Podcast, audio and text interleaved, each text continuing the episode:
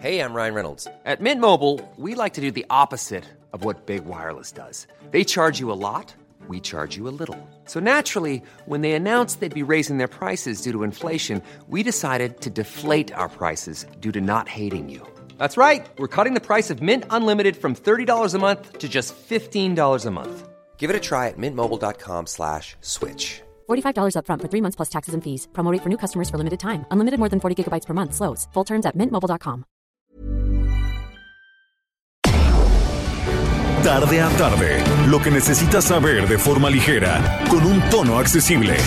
Solórzano, el referente informativo.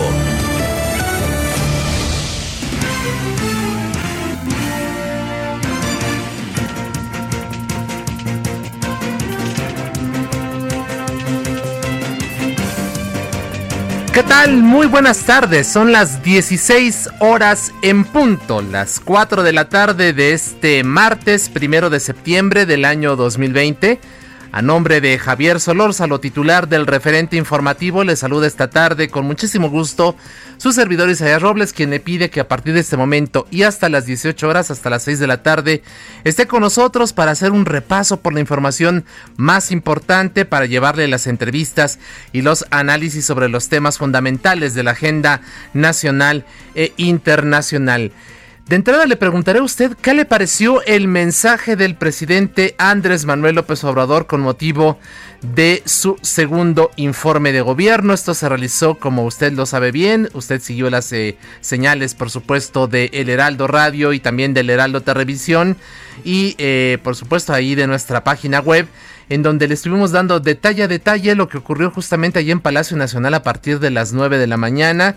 ¿Qué le pareció a usted? Platíquenos, háganos llegar su punto de vista para eh, saber eh, qué le, qué le, le, si se cumplieron las expectativas que usted tenía o no sobre este mensaje con motivo del segundo informe. Hay, por supuesto, de todo tipo de versiones. Hay quienes señalan que fue una mañanera este, amplia, una mañanera incluso eh, de una, una, hora más o menos aproximadamente de duración, que no hubo ningún mensaje eh, novedoso a destacar.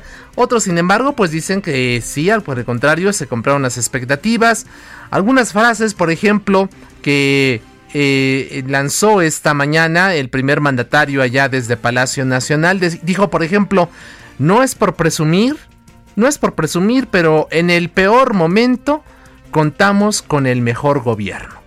Unas frases que hizo, eh, a las cuales hizo referencia el presidente Andrés Manuel López Obrador. ¿Usted está de acuerdo con ello? Por supuesto, de allí uh, ha habido una gran cantidad de retweets, ha habido gran cantidad de análisis en las redes sociales, en los medios de comunicación, sobre eh, qué tan real o no es esta frase. ¿Usted qué opina de ello? También habló, por ejemplo, de la situación económica. Dijo, pronostiqué que la crisis sería transitoria en forma de V. Afortunadamente así ha sido. ¿Cree usted realmente que ya tocamos fondo y que la recuperación es como la establece el presidente? Llegamos al fondo y nos recuperamos de manera inmediata en línea vertical hacia arriba. ¿O cree usted, como algunos otros eh, estudiosos de las ciencias eh, económicas eh, y financieras, que efectivamente llegamos a tocar el fondo, pero que este fondo va a ser como una U, una U muy larga, en donde vamos a estar por un largo trecho todavía abajo y que la cuesta hacia arriba, que la recuperación va a tardar muchísimo tiempo más. ¿Qué opina usted del tema económico? Él dijo, el presidente, que la caída fue de 10.4% y fue menor que el daño que dijo esta crisis provocada por la pandemia causó en países como Italia, Francia, España, incluso citó a Reino Unido. ¿Usted está de acuerdo con una apreciación de este tipo? Habló también, por supuesto, del tema de la visita que hizo a Washington, donde se reunió con el presidente Donald Trump en el marco de la puesta en marcha del TEMEC, de este Tratado de Libre Comercio entre México, Estados Unidos y Canadá. Ahí dice que el presidente Trump nos trató con respeto y dijo, lo más importante es que elogió a nuestros paisanos que viven y trabajan honradamente en Estados Unidos de América. Pero ¿qué cree? La realidad de repente es más eh, necia que, que algunos eh, políticos y al día siguiente de esta declaración, después de inmediatamente de que estuvo el presidente, pues eh, Donald Trump, al día siguiente pues volvió a lanzarse en contra de los migrantes. Citó también a Adam Smith en materia económica, dice que por más egoísta que quiera suponerse al hombre, hay algunos elementos de su naturaleza que lo hacen interesarse en la suerte de los otros, de tal modo que la felicidad, dijo el presidente citando al economista Adam Smith, la felicidad de estos le es necesaria, aunque de ello nada obtenga, a no ser el placer de presenciarla. Así que también citó a Adam Smith. Hubo críticas a los pseudoecologistas que dijo tanto atacan a su administración, cuando dice él, eh, su gobierno es el que más ha cuidado el medio ambiente. También dice que hay una reducción de todos los delitos, del robo, de los asaltos, de los feminicidios, algo que llama mucha la atención porque evidentemente algo que se ha comentado es cómo pese a la pandemia, pese a la, el haber estado confinados durante muchos meses en nuestras casas, este fenómeno de la agresión en contra de las mujeres que en muchas veces ha terminado en eh, asesinatos, pues no, no solamente no se redujo, sino aumentó. Bueno, el presidente sostiene lo contrario, él tiene otros datos y dice que todos los delitos, incluidos este, el feminicidio, han disminuido, a eh, excepción, dice, del el homicidio doloso y la extorsión. También hizo referencia a quienes no estuvieron. Por ejemplo, el fiscal general de la República, Alejandro Gertz, y el presidente de la Suprema Corte, Arturo Saldívar, dijo que eh, cómo han cambiado las cosas, que a pesar de haber invitado a ambos eh, funcionarios, a ambos eh, titulares de estas dos instancias importantísimas en materia de procuración y administración de justicia, no pudieron venir aquí a Palacio, dijo, tienen la arrogancia, así lo comentó, la arrogancia de sentirse libres y de no venir a pesar de que los convocamos. Y también habló, por supuesto, de uno de sus temas fundamentales que tiene que ver con la consulta ciudadana para enjuiciar a los expresidentes. Él insiste en que va a someterlo a una consulta popular y que va a respetar el fallo de la ciudadanía. Son algunos de los eh, elementos que esbozamos, por supuesto, del mensaje que eh, hizo el presidente hoy en la mañana con motivo de su segundo informe de gobierno. En unos minutos más entraremos ya a detalle para analizar cada una de estas expresiones.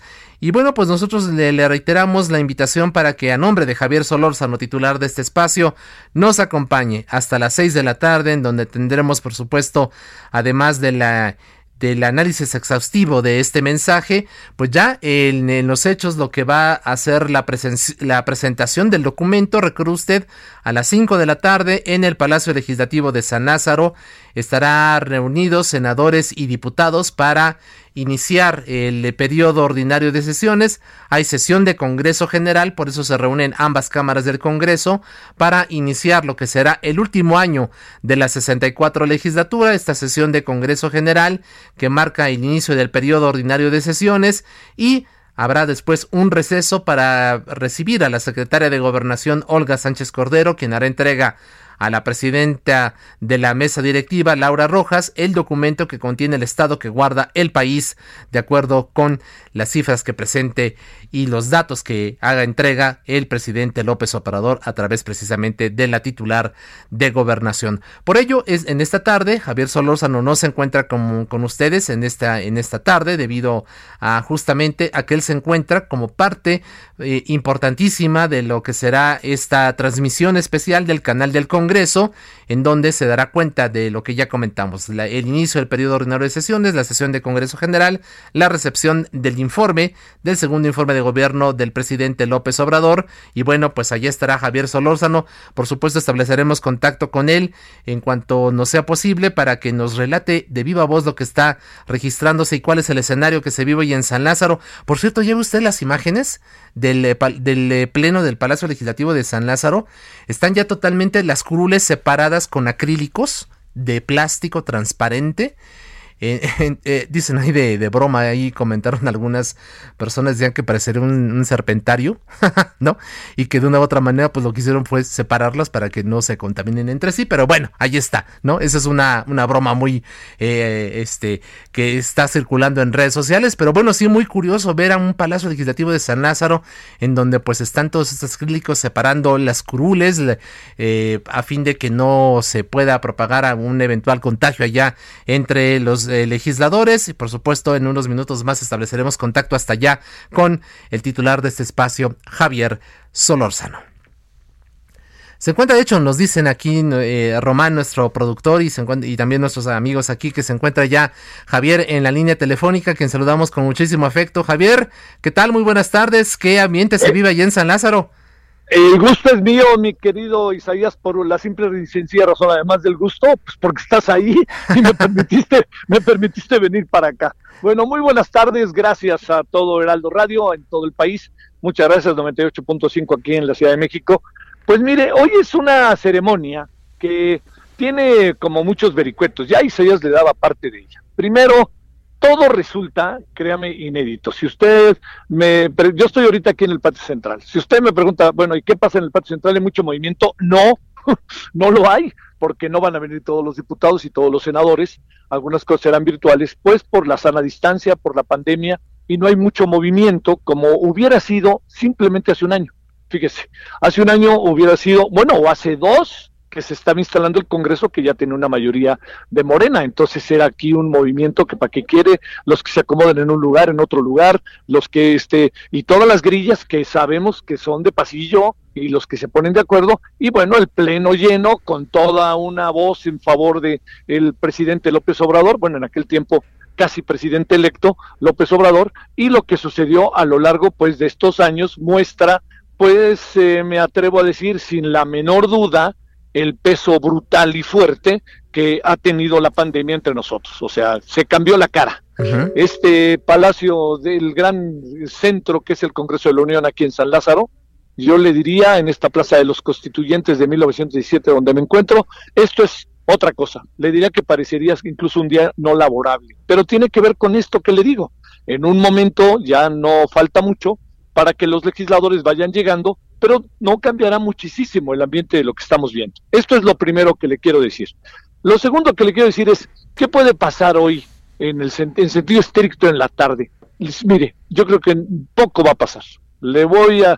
Habrá arengas lo poco que se pueda en un recinto a la mitad, habrá posicionamientos de todos los partidos. Recuerde que los partidos se paran aquí en la máxima tribuna y entonces en la máxima tribuna van participando del partido con menos votos, con menos eh, representantes a lo largo del pasado proceso electoral hasta el que tiene más. Entonces ahí va el que menos tiene y terminamos pues con el PAN y con Morena, que son los que se llevaron más votos. PRI, PAN, Morena serán los tres finalistas. Cada quien tiene 10 minutos para hablar. ¿Por qué es importante, déjeme plantárselo así, este posicionamiento?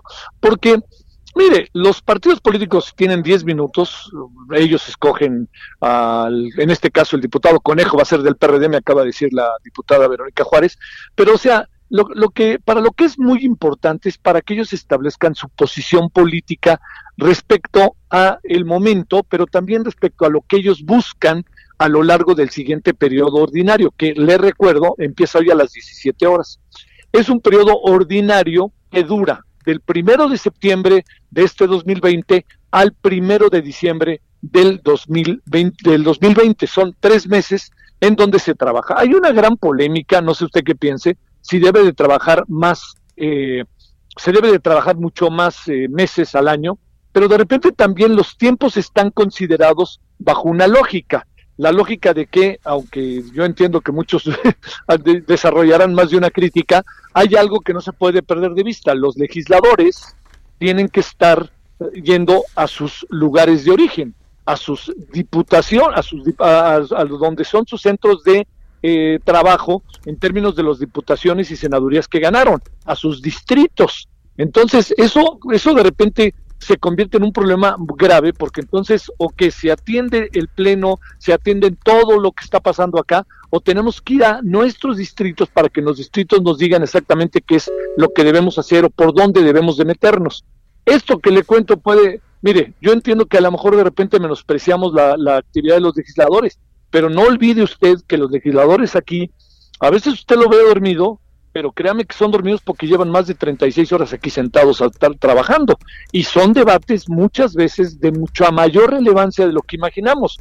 Hay un estereotipo de lo que son los legisladores que cuesta de repente trabajo sacudirse, no nos hagamos, pero ellos son los que desarrollan, producen, hacen las leyes y estas leyes son las que nos rigen la vida de nosotros. Entonces, yo le diría, por más que de repente nos hartemos de la política, nos hartemos de ya sabe quién y nos hartemos de muchas cosas, los ciudadanos no podemos pasar por alto el gran irrelevante y relevante, no irrelevante, sino irrelevante papel que juegan los legisladores en función de nosotros mismos. Son nuestros representantes.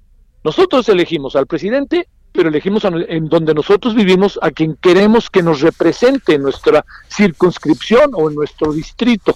Y eso es el papel que juegan los legisladores. Ahora, yo sí le digo con toda claridad, este, y usted sabe que lo he mencionado en varias ocasiones, de repente hay legisladores que yo entiendo la idea de la tómbola, pero pues sí, yo no los veo tan cerca, se lo digo con toda claridad, de que esto sea algo muy diferente de, este, o sea, ellos sean un factor diferente para mostrar una, un poder legislativo diferente del que hemos vivido durante mucho tiempo, ¿no? Algunos de repente cayeron del cielo auténticamente, o en el mejor de los casos cayeron de por ahí, y no necesariamente son hombres y mujeres preparados.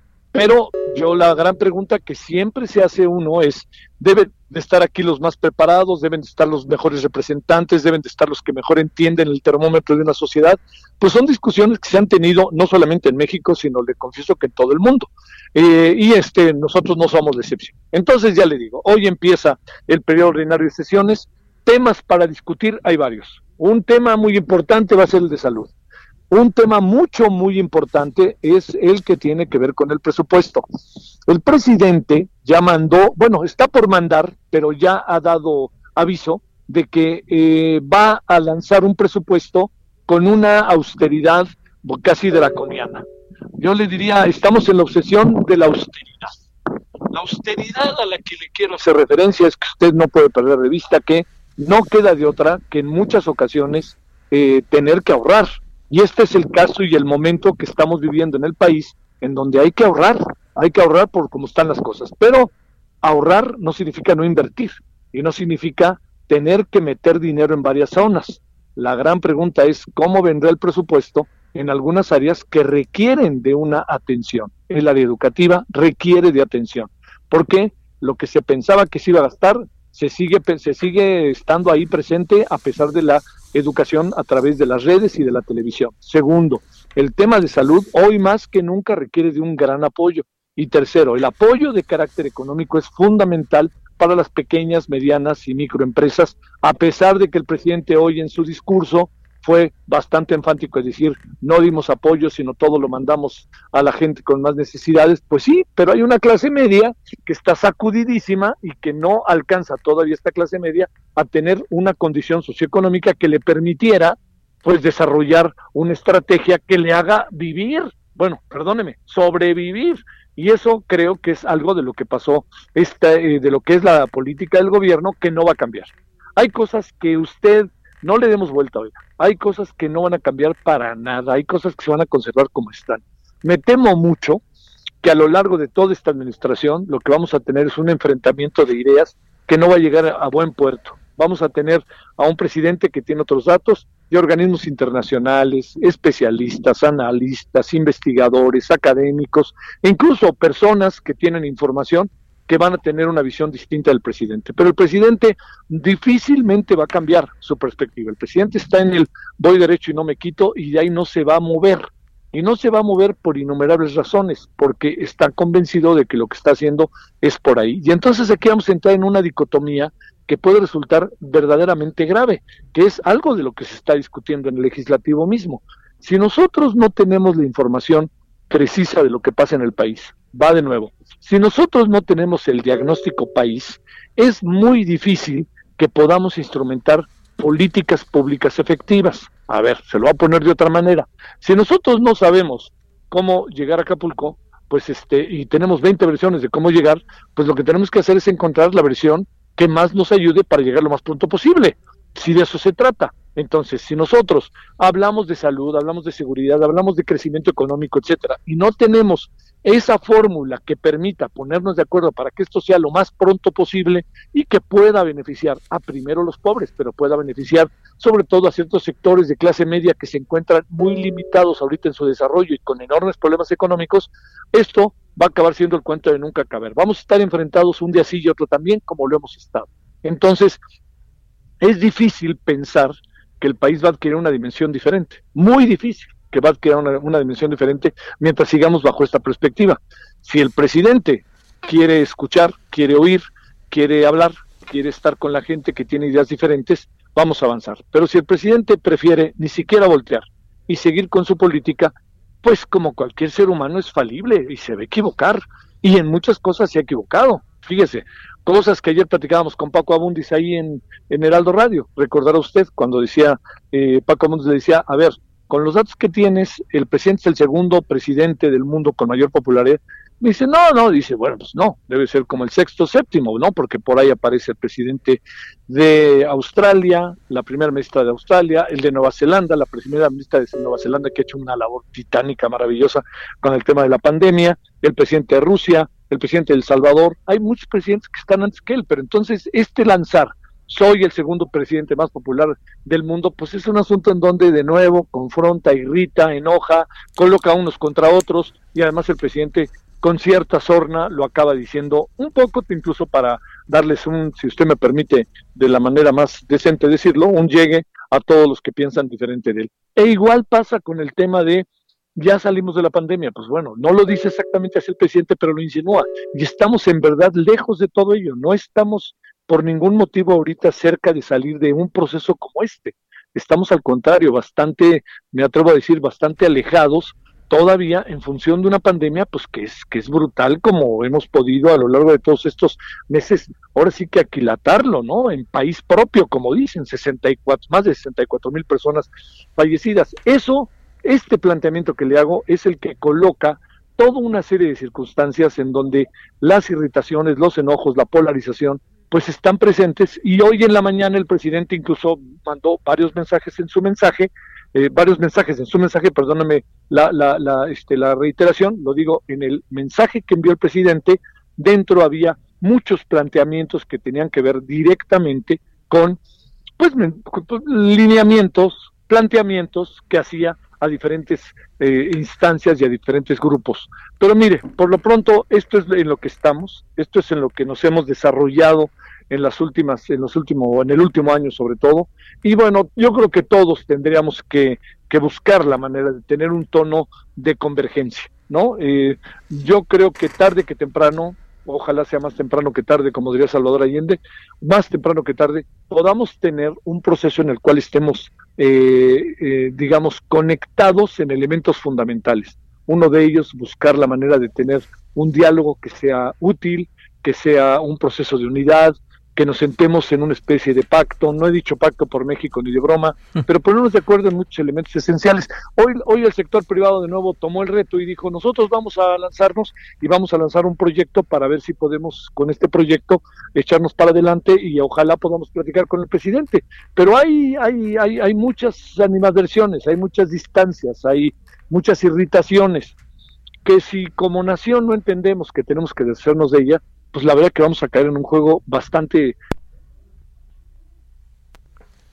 Tuvimos ahí informe, como sea el informe, no puede uno negar que históricamente ha sido eh, un factor importante, es una especie, nos, nos acaba haciendo pensar que empieza el mes de septiembre, que empieza el mes de la patria, que empiezan festividades que hoy vamos a tener que darles un giro muy importante en función de la pandemia, pero que empieza un, es un mes en donde hay una identidad de nosotros como nación en términos de fechas que en este mes, en diferentes momentos de la historia, han sido fundamentales para nuestra construcción y nuestra identidad, como sería el caso de los niños héroes, como sería el caso de Morelos, cerca ya de final de diciembre, como sería el caso del grito, como sería el caso del desfile militar, y no se puede soslayar un cumplimiento constitucional que consiste en el desarrollo de un informe de gobierno por último le diría, hay que pensar cómo hacerle con el informe de gobierno de varias maneras. Una de ellas es, no podemos seguir bajo la misma tónica de que se entregue el informe y a ver cómo le hace cada quien. No, yo creo que tenemos que ver si el año que entra existen condiciones, ya que termina un periodo, ya termina, pues eh, los diputados terminan sus tres años, entrarán otros diputados y a lo mejor es un momento indicado para que los nuevos diputados, con una nueva conformación política, quizás no tenga muchas variantes de las que tenemos ahora, se sienten con el presidente y el presidente venga aquí a la Cámara de Diputados para debatir y discutir todo lo que tiene que ver en este momento con el desarrollo pues de país. Y entonces que el presidente escuche a los que tienen una visión, a los que tienen otra visión, a los que tienen diferentes visiones y que él al final de su mensaje y que bueno, tengamos una especie de debate parlamentario que entiendo muy bien que no es tan sencillo. Bueno, Aquí andamos, voy a tratar al ratito de volver a estar con usted, si me lo permite, aquí en Heraldo Radio 98.5, estamos desde aquí desde el Congreso de la Unión y vamos a la pausa, si le parece, e Isaías ya... El referente informativo regresa luego de una pausa. Estamos de regreso con el referente informativo.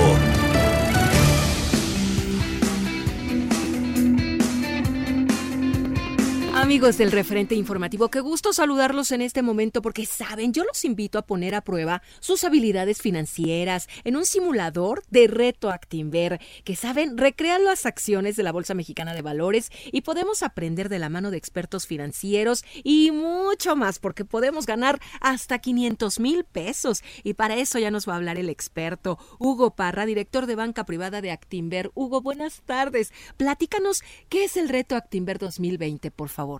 Mónica, excelente tarde para todos ustedes. Eh, como bien dices, eh, el reto Actinver se ha vuelto ya una experiencia financiera. Estamos eh, trabajando durante cada año para poder llevar a la sociedad mexicana mayor conocimiento financiero y que tengan la oportunidad pues de aprender a invertir como los grandes y poder este pues también llevarse hasta como 500 mil pesos en el primer premio y más de 2 millones de pesos en, en premios este, que están separados durante todo el evento. ¿Y qué es lo nuevo que tenemos en esta nueva edición de Reto Actimber? Porque tengo entendido anteriormente ya ha habido otros, ¿no? Es correcto, es correcto. Llevamos ya mucha experiencia en este tema y creo que la ventaja que nos va a traer pues esta nueva experiencia de la pandemia es que ya todos están familiarizados con tener cursos en línea. Vamos a tener más de 35 cursos, webinars, ponencias en línea en vivo, que la verdad son una súper experiencia, pues para que las personas que jamás han tenido la oportunidad de invertir, tienen la curiosidad o ya invierten, pues puedan hacerlo de la mejor forma, eh, súper seguros y pues además con un conocimiento que van a adquirir con estos 35 cursos. Es muy sencillo, la inscripción es apenas de mil pesos para todo el evento y pues ya con esto tienes acceso a los 35 cursos, más el reto, que se vuelve toda una experiencia. Imagínate que por la mañana, Mónica, estés comprando acciones y por la tarde estés vendiendo con utilidades o incluso con pérdidas, claro, ¿no? Pero que al final del día, este, pues empiezas a aprender, eh, pues, qué es lo que significa para la bolsa o para el mercado que hoy el presidente haga su, este, pues haya tenido su reunión más importante del año y pues todos los temas que vemos en el día a día. Pero dinos por qué nos debemos de inscribir, pero además de eso, ¿quiénes van a dar los talleres? ¿Gente realmente reconocida? Mira, te voy a decir que los expertos no, no escatimamos en gastos. Eh, son personas que se dedican el día a día, desde manejadores de fondos, analistas de Actinver, gente de la Bolsa Mexicana de Valores y de otras empresas que nos están apoyando. Entonces, pues vas a, vas a estar de la mano de los mejores para aprender a invertir. Eh, ¿Qué es lo que vas a aprender en todos estos cursos y talleres? Pues lo que vas a aprender es algo súper importante, poder manejar tu capital, administrar tus riesgos y poder sacarle por provecho a tu dinero. Eso creo que es algo súper, súper importante.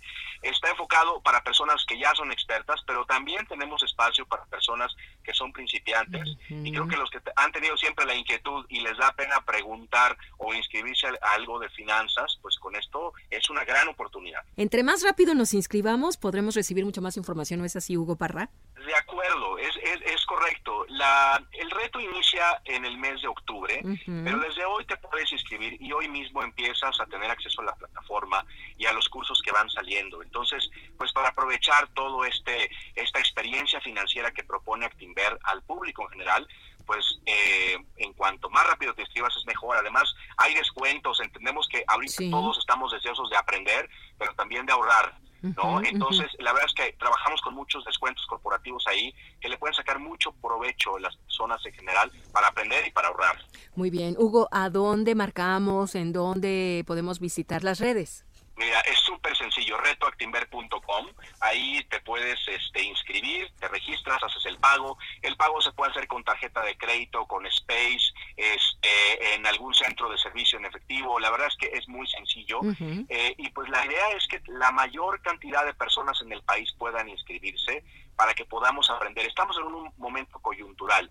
Eh, para muchos no está muy claro que los últimos, que el último mes fue un mes fantástico para muchas acciones y muchas empresas. Eso significa ganancia para ustedes. Debemos de empezar a cambiar el chip de que estamos en un problema y que todo esté mal. Debemos de empezar a buscar soluciones y eso tiene que ser de inmediato, Mónica. Claro, claro. Porque es nuestro dinero al final. Lo, que más debe de preocuparnos es nuestro patrimonio y nuestro futuro. Perfecto. Hugo Parra, pues el único evento donde tu pago es una verdadera inversión es el Reto Actinver 2020.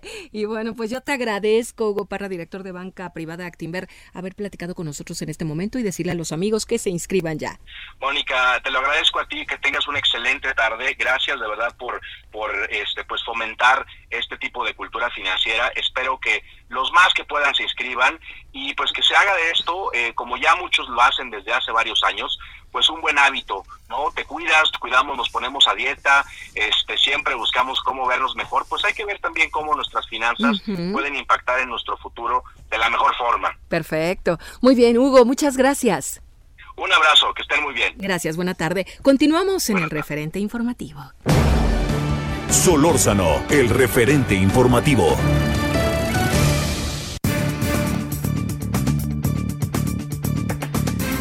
Y bueno, ya Javier Solórzano, quien se encuentra ya en el Palacio Legislativo de San Lázaro con motivo de la transmisión especial del canal El Congreso por el inicio del periodo ordinario de sesiones y la recepción del informe, del segundo informe de gobierno del presidente Andrés Manuel López Obrador, pues hacía un análisis y dejaba allí varios temas en la mesa eh, de, a debate, discusión sobre lo que representa este momento en la vida política nacional.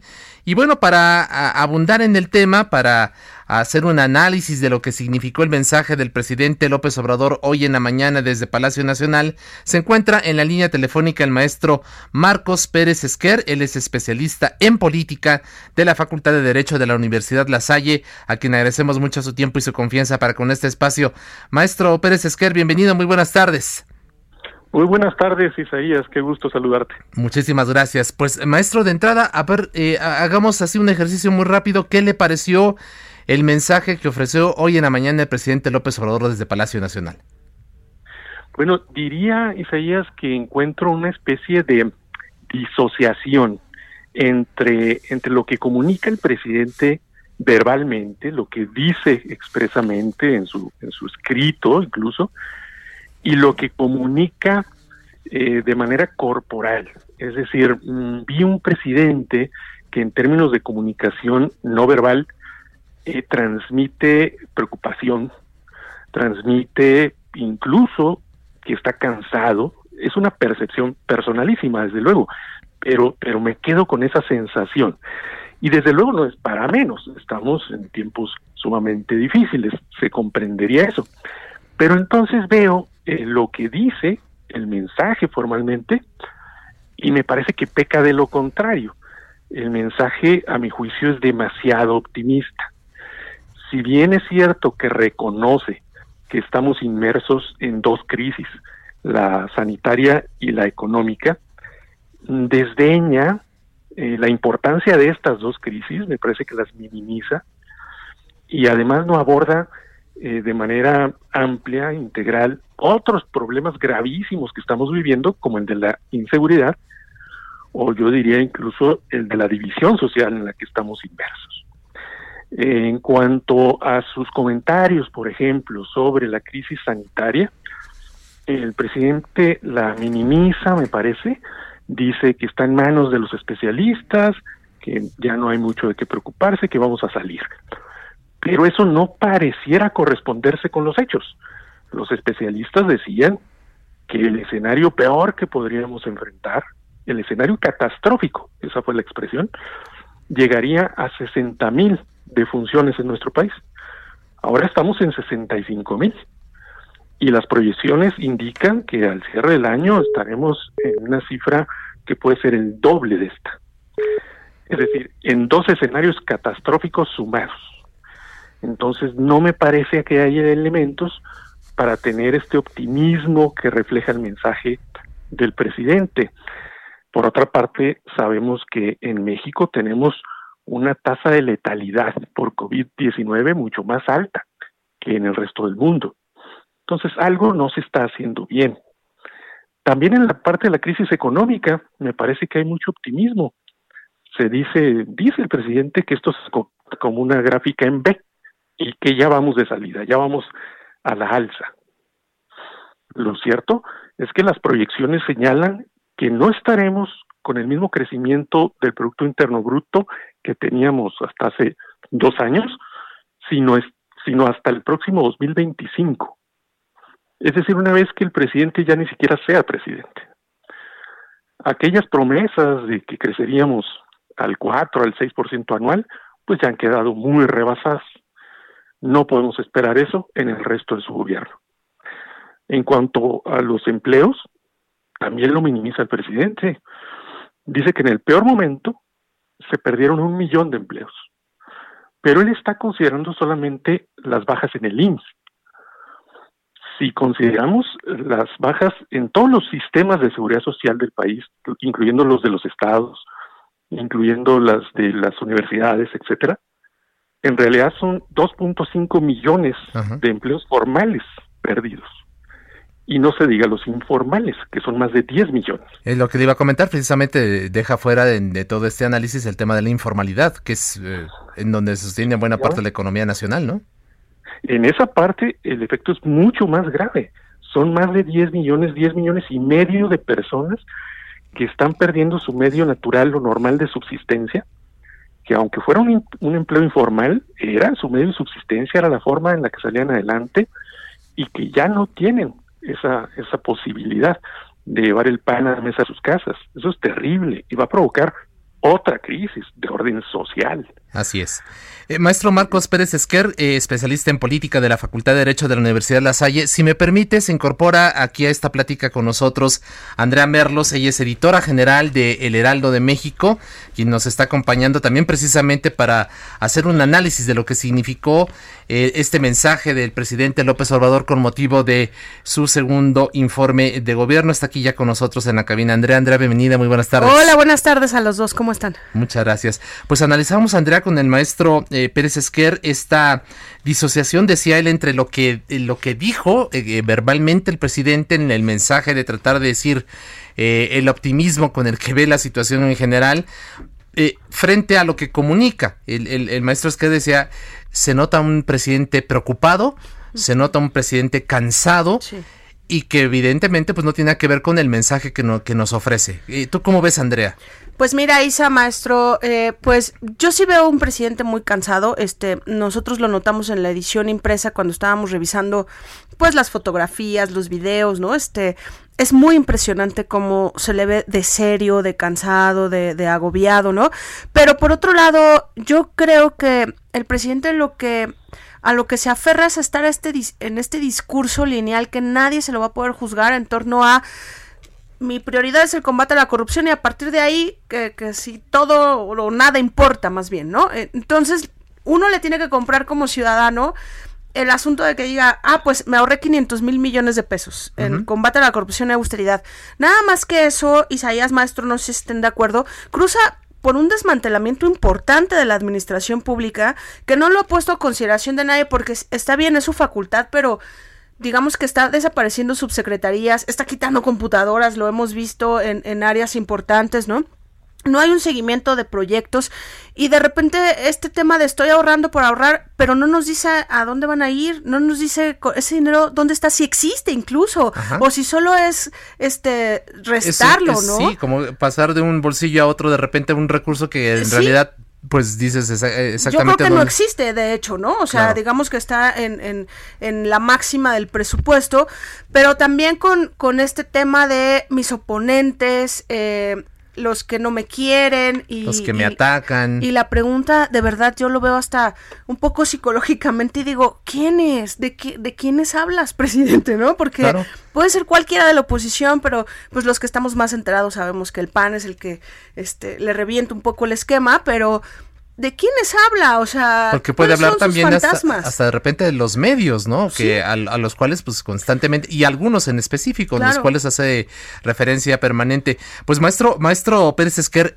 así inició justamente con el tema de la corrupción, fue eh, como inició el mensaje hoy en la mañana del presidente López Obrador. ¿Usted cree realmente que hemos dado pasos efectivos en el combate a la corrupción en esta administración o ha sido selectivo?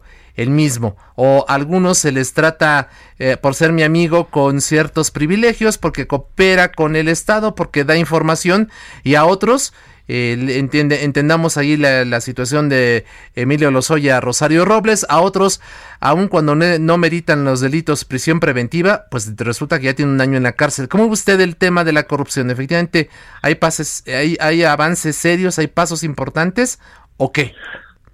Mira, Isaías, eh, por, en cuanto a lo que señala Andrea, a quien saludo, eh, estoy totalmente de acuerdo. ¿eh? Empieza el presidente hablando de este ahorro de 560 mil millones de pesos, donde me parece, valdría la pena que nos lo desglosaran de dónde sale, en qué consiste y a dónde se fue. ¿Y a dónde van? Eh, porque, porque a mí me da la impresión de que el presidente está metiendo en una misma bolsa lo que él supone combate a la corrupción, cuando en realidad son medidas de austeridad y no es lo mismo.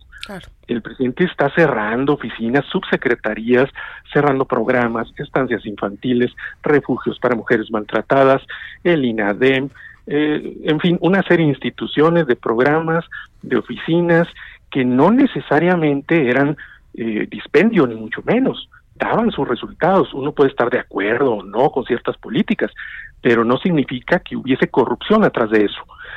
Eh, entonces, él mete en una misma bolsa esas, esas cosas. Me parece que habría que desglosar la cifra para entender exactamente de qué está hablando el presidente.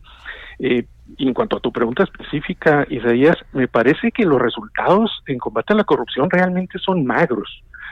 Eh, no tenemos, así como digamos, éxitos muy importantes. El Sistema Nacional Anticorrupción se ha dejado a la deriva no se le ha consolidado, no se le ha dejado madurar y funcionar como se suponía debería hacerlo, no está siquiera integrado completamente. Eh, muchos de sus integrantes no han sido nombrados, es lo que quiero decir. Eh, de tal suerte que pareciera que en el combate a la corrupción no importan las instituciones para eso. Eh, esto va muy en el discurso del presidente. El presidente no cree mucho en las instituciones. Pero si vemos lo que ha ocurrido en otros países que han tenido hasta cierto punto éxito en el combate a la corrupción ha sido a través de instituciones, ha sido a través de leyes, ha sido a través de un andamiaje institucional robusto, sólido, que se respete.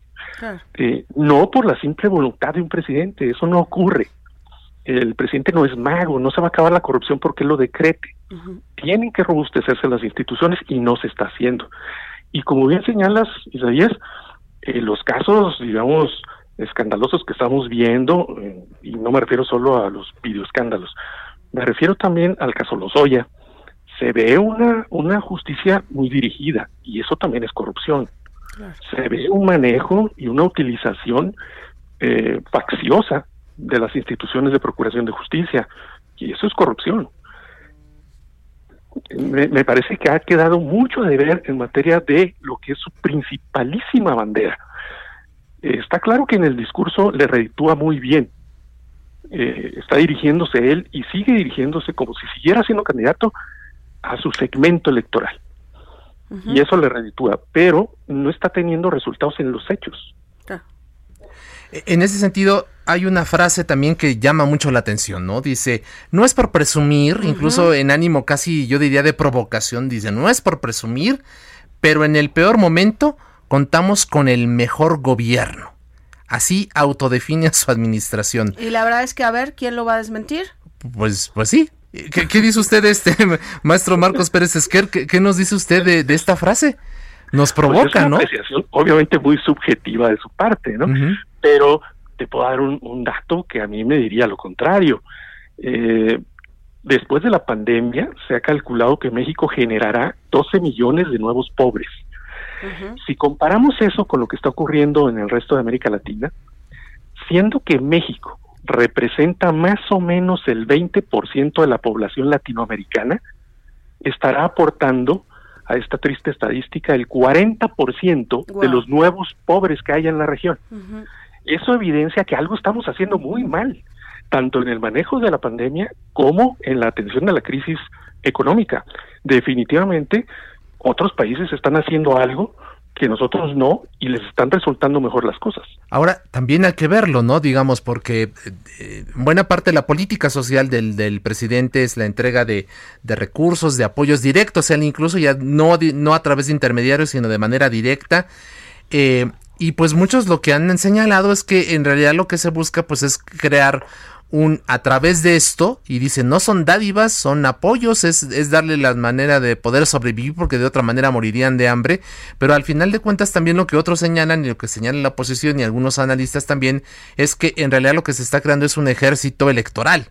Es decir, un grupo de gente que al recibir esos apoyos se ve comprometido de cierta manera en votar por su partido y eventualmente en 2024 por un por, por continuar con este proyecto, ¿no?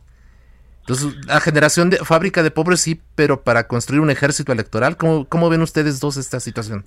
Yo sí creo que sí va dirigido por ahí. Isaías, recién en nuestra versión impresa del Heraldo de México publicamos eh, eh, este ejército de de la salud que acaba de construir el presidente 16 los servidores siervos, ¿no? Los siervos de la de la nación ahora los siervos de la salud que entran en un momento en el que por un lado tienes un sistema de salud la verdad muy lastimado del que también porque creo que eso es eso es algo que también falta en el discurso de hoy no hay autocrítica o sea y es y es también eh, evidencia mucho eh, la actitud y digamos la personalidad del presidente y del gobierno y entonces sueltas 16 mil siervos de la salud que en temporada electoral nadie los va a poder detener porque es, es, un área indispensable, prioritaria, lo mismo que las brigadas estas de desarrollo social, lo mismo que los programas sociales dirigidos a, a la gente pobre, pero yo insistiría, eh, como dice el maestro, que cuando tú no tienes reglas claras y no tienes resultados y digamos que estadísticas y,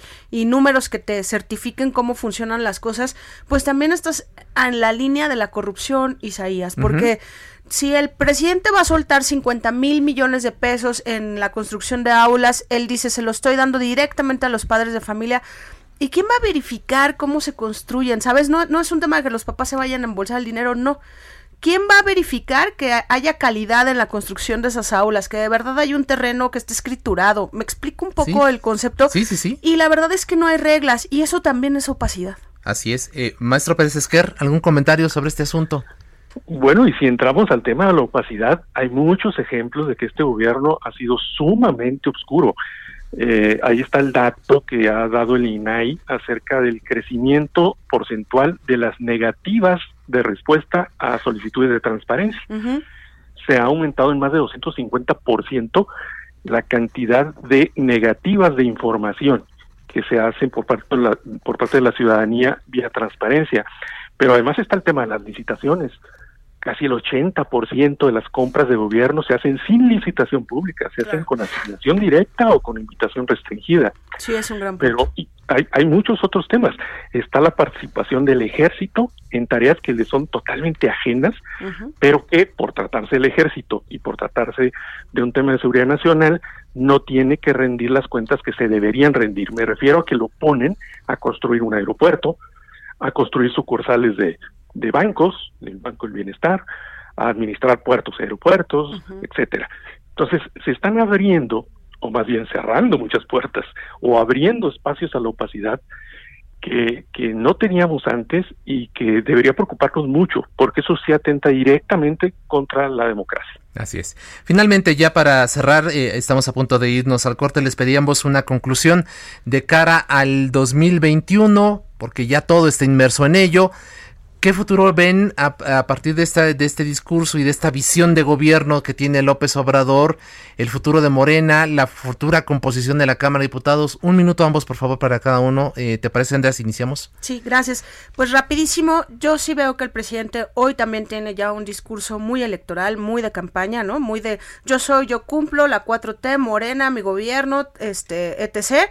Y pues todo este sistema de, de, del Congreso, que ya nos acostumbramos un poco, por lo menos los que nos dedicamos a los medios de información, a, ver pasar esta planadora y si la planadora no, no funciona, se reparten los legisladores entre las bancadas, pero pues el ejemplo, Isa, es eh, voy a lograr lo que sea pasando por lo que sea.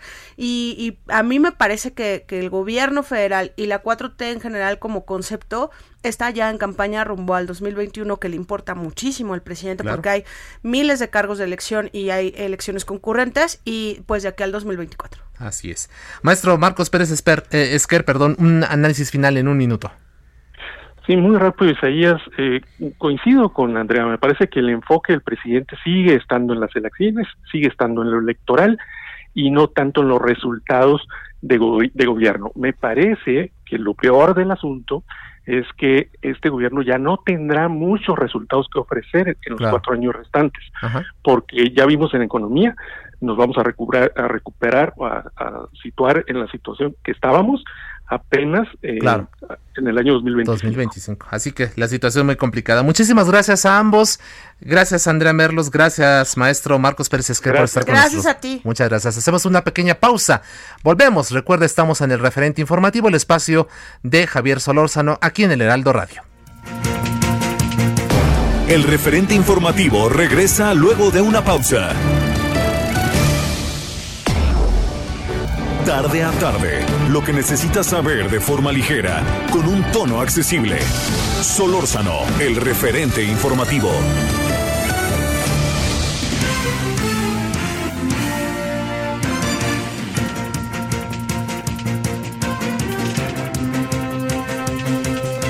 Son las 5 de la tarde en punto, en 5 de la tarde en punto de este martes primero de septiembre del año 2020. Estamos en el Heraldo Radio 98.5 de su frecuencia modulada, transmitiendo totalmente en vivo desde nuestros estudios aquí en la Ciudad de México.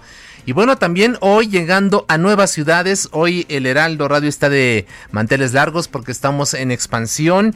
Estamos llegando ya hasta Colima por el 104.5 de su frecuencia modulada, en Tepic Nayarit por el 96.1 y en Hermosillo Sonora por el 93.1. Así que a todos ellos, muchísimas gracias a nombre de Javier Solórzano, titular de este espacio. Les saluda esta tarde su servidor Isaías Robles y eh, pues también aquí con el gusto de que esté con nosotros Raimundo Sánchez Patlán, él es subdirector editorial del Heraldo de México. Ray, ¿qué tal? Bienvenido, muy buenas tardes. ¿Qué tal Isaías? Un gusto estar aquí contigo en este programa. Muchas gracias, querido Ray. Si te parece, vámonos directamente hasta la Cámara de Diputados. Allí en el Palacio Legislativo de San Lázaro se encuentra nuestro colega reportero Iván Saldaña. Con lo que está ocurriendo justo en estos momentos, se encuentra ya la secretaria de Gobernación, Olga Sánchez Cordero, en las instalaciones de la Cámara de Diputados para hacer entrega del documento que guarda el Estado de la Nación en el segundo año de la administración del presidente López Obrador. Platícanos el ambiente que se vive en estos momentos allá, Iván. Bienvenido, muy buenas tardes. ¿Qué tal, Isaías? Raimundo, muy buena tarde a todo el auditorio. Efectivamente, como bien lo señalas, la sesión del Congreso General está convocada a las 17 horas. El registro de asistencia pues comenzó, se abrió desde las 15 horas y así todos podían pasar listas, senadores, diputados. Hay que recordarlo que hoy se instala el Congreso general en funciones y pues vienen senadores, también vienen diputados eh, de ambas, representantes de ambas partes y por este tema de la pandemia no van a estar presentes en esta ocasión los 500 diputados y los 128 senadores, sino solamente una comisión de 126.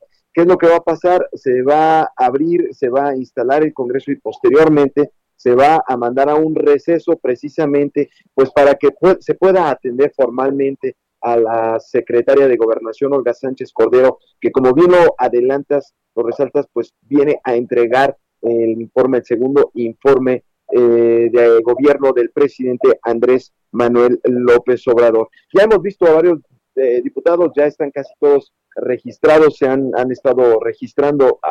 justamente hay un área antes de entrar al salón de plenos para que pues pasen lista este, básicamente diputados y senadores y pues en unos minutos más estará por iniciar seguramente entre los temas van a haber posicionamientos entre los temas que se aborden pues es el que quedó el día de ayer inconcluso Isaías el de la elección de la mesa directiva de la Cámara de Diputados que está siendo disputada la presidencia de esta mesa uno de los órganos de gobierno de esta Cámara por el PRI y por el PT. Van a seguir todavía con esto de los dimes y diretes, es lo que se espera. Ya han, ya han habido posicionamientos previos, el PT dio conferencia, también la dio una entrevista por ahí eh, en este salón eh, la coordinadora del Partido de la Revolución Democrática del PRD y pues bueno, están entre esa disputa Isaías. Así es. Eh, eh, a ver, platícanos un poco, Iván, porque hoy las escenas eh, que estamos observando son muy distintas a las de años anteriores, en donde en este día, pues llegaba evidentemente eh, la secretaria de Gobernación, pero había eh, lo que en términos periodísticos, Ray, comentamos, lo decimos nosotros, el chacaleo, ¿no? Muchas entrevistas, mucho movimiento. Hoy, como tú bien dices, Iván, pues está restringido, solamente 126, una, una representación tanto de diputados como de senadores para mantener la sana distancia, evitar cualquier tipo de contagios. Y pues hoy, eh, incluso Javier Solórzano, titular de este espacio hace unos minutos, nos decía que pues parecía un, un día casi inhábil a diferencia de lo que ocurría en años anteriores en donde en estos momentos había una enorme cantidad de, representantes de los medios de comunicación, por supuesto entrevistando tanto a diputados como a senadores, y hoy las escenas son totalmente distintas, Iván. Lo narran muy bien, Isaías, y es que hace un año, justamente cuando eh, se estaba llevando este mismo acto, eh, desde las entradas, desde los accesos tanto vehiculares como peatonales, desde ahí se veía pues toda la actividad el día de hoy solamente está inhabilitada, empezamos desde ahí, eh, una puerta para acceso vehicular y otra puerta también para acceso eh, peatonal y pues eh, básicamente vacío se me vacía la Cámara de Diputados, que es el Palacio Legislativo de San Lázaro, es enorme y pues ahora con más ausencias, pues te imaginarás. Y ya dentro del salón de plenos, comentarte desde que a nosotros como medios de comunicación nos mandaron, eh, compartíamos eh, espacio en el salón de plenos, solamente divididos por una parte que, eh, por, una barra, pero se podía platicar directamente con los diputados. Ahora nos mandaron a, el, ignominia. balcón. El corral de ignominia, ¿no? Pues sí, digo, hay que llamarlo. Efectivamente, el corral, como, como le llamaban el gallinero, incluso también este, pero bueno, ahora nos mandaron a los balcones y con eso te quiero, eh, le, quiero comentar al, auditorio que lo que hicieron fue ampliar espacios 1.5 de distancia entre las curules que estaban a 30 centímetros, a 20 centímetros junto a las, las curules, ahora van a estar a 1.5 de manera obligada, pues por supuesto la mayoría de diputados, hay varios que hemos visto, eh, el día de hoy no, pero el día de ayer sí, que hemos visto sin sin de repente sin cubrebocas y bueno, eh, dando así conferencias, tomándose fotos, pero eh, la mayoría pues sí han acatado este, este estos protocolos de, de, salubridad y pues desde ahí, eh, desde el escenario que parece, bien lo narró, lo describió bien Javier Solórzano, parece un día inhábil, parece que estamos hoy en un día domingo, no parece martes, que normalmente en un martes y sobre todo en un inicio de Congreso, esto está y perdón, perdón por la expresión, a reventar, porque este, es una cámara donde se llevan a cabo pues diversas actividades, y no solamente vienen los 500 diputados, sino los 128 también senadores que deberían de haber venido. Así es. Iván, pues estaremos pendientes, vemos allí las imágenes en espera de que ya la secretaria de Gobernación, tenemos entendido, está en la está en las oficinas del grupo parlamentario de Morena, salga para hacer entrega ya del documento, eh, tenemos entendido que esto va a ser en el Salón Legisladores, allá para que la, presidenta de la mesa directiva, Laura Rojas, reciba el documento y comience su análisis. Por lo pronto estaremos pendientes. Muchas gracias, Iván, y estamos atentos. Seguimos informando. Buenas tardes a todos. Muchas gracias. Raimundo, ¿qué te pareció? Eh, ¿Qué te dejó el mensaje que ofreció hoy en la mañana el presidente López Obrador con motivo justo de este su segundo informe? Pues bueno, vamos a, lo que yo vi eh, fue que se le está acabando el argumento al presidente. Es un, es un, es un discurso más que un informe el que dio, el que dio hoy el presidente. Eh, y empezó pues con esta eh, pues ya conocida eh, consigna contra la corrupción. recordarás que dijo que, que no lo van a recordar por ser corrupto, pero no hablo de casos en específico, sobre todo los que pues han, han manchado su gobierno.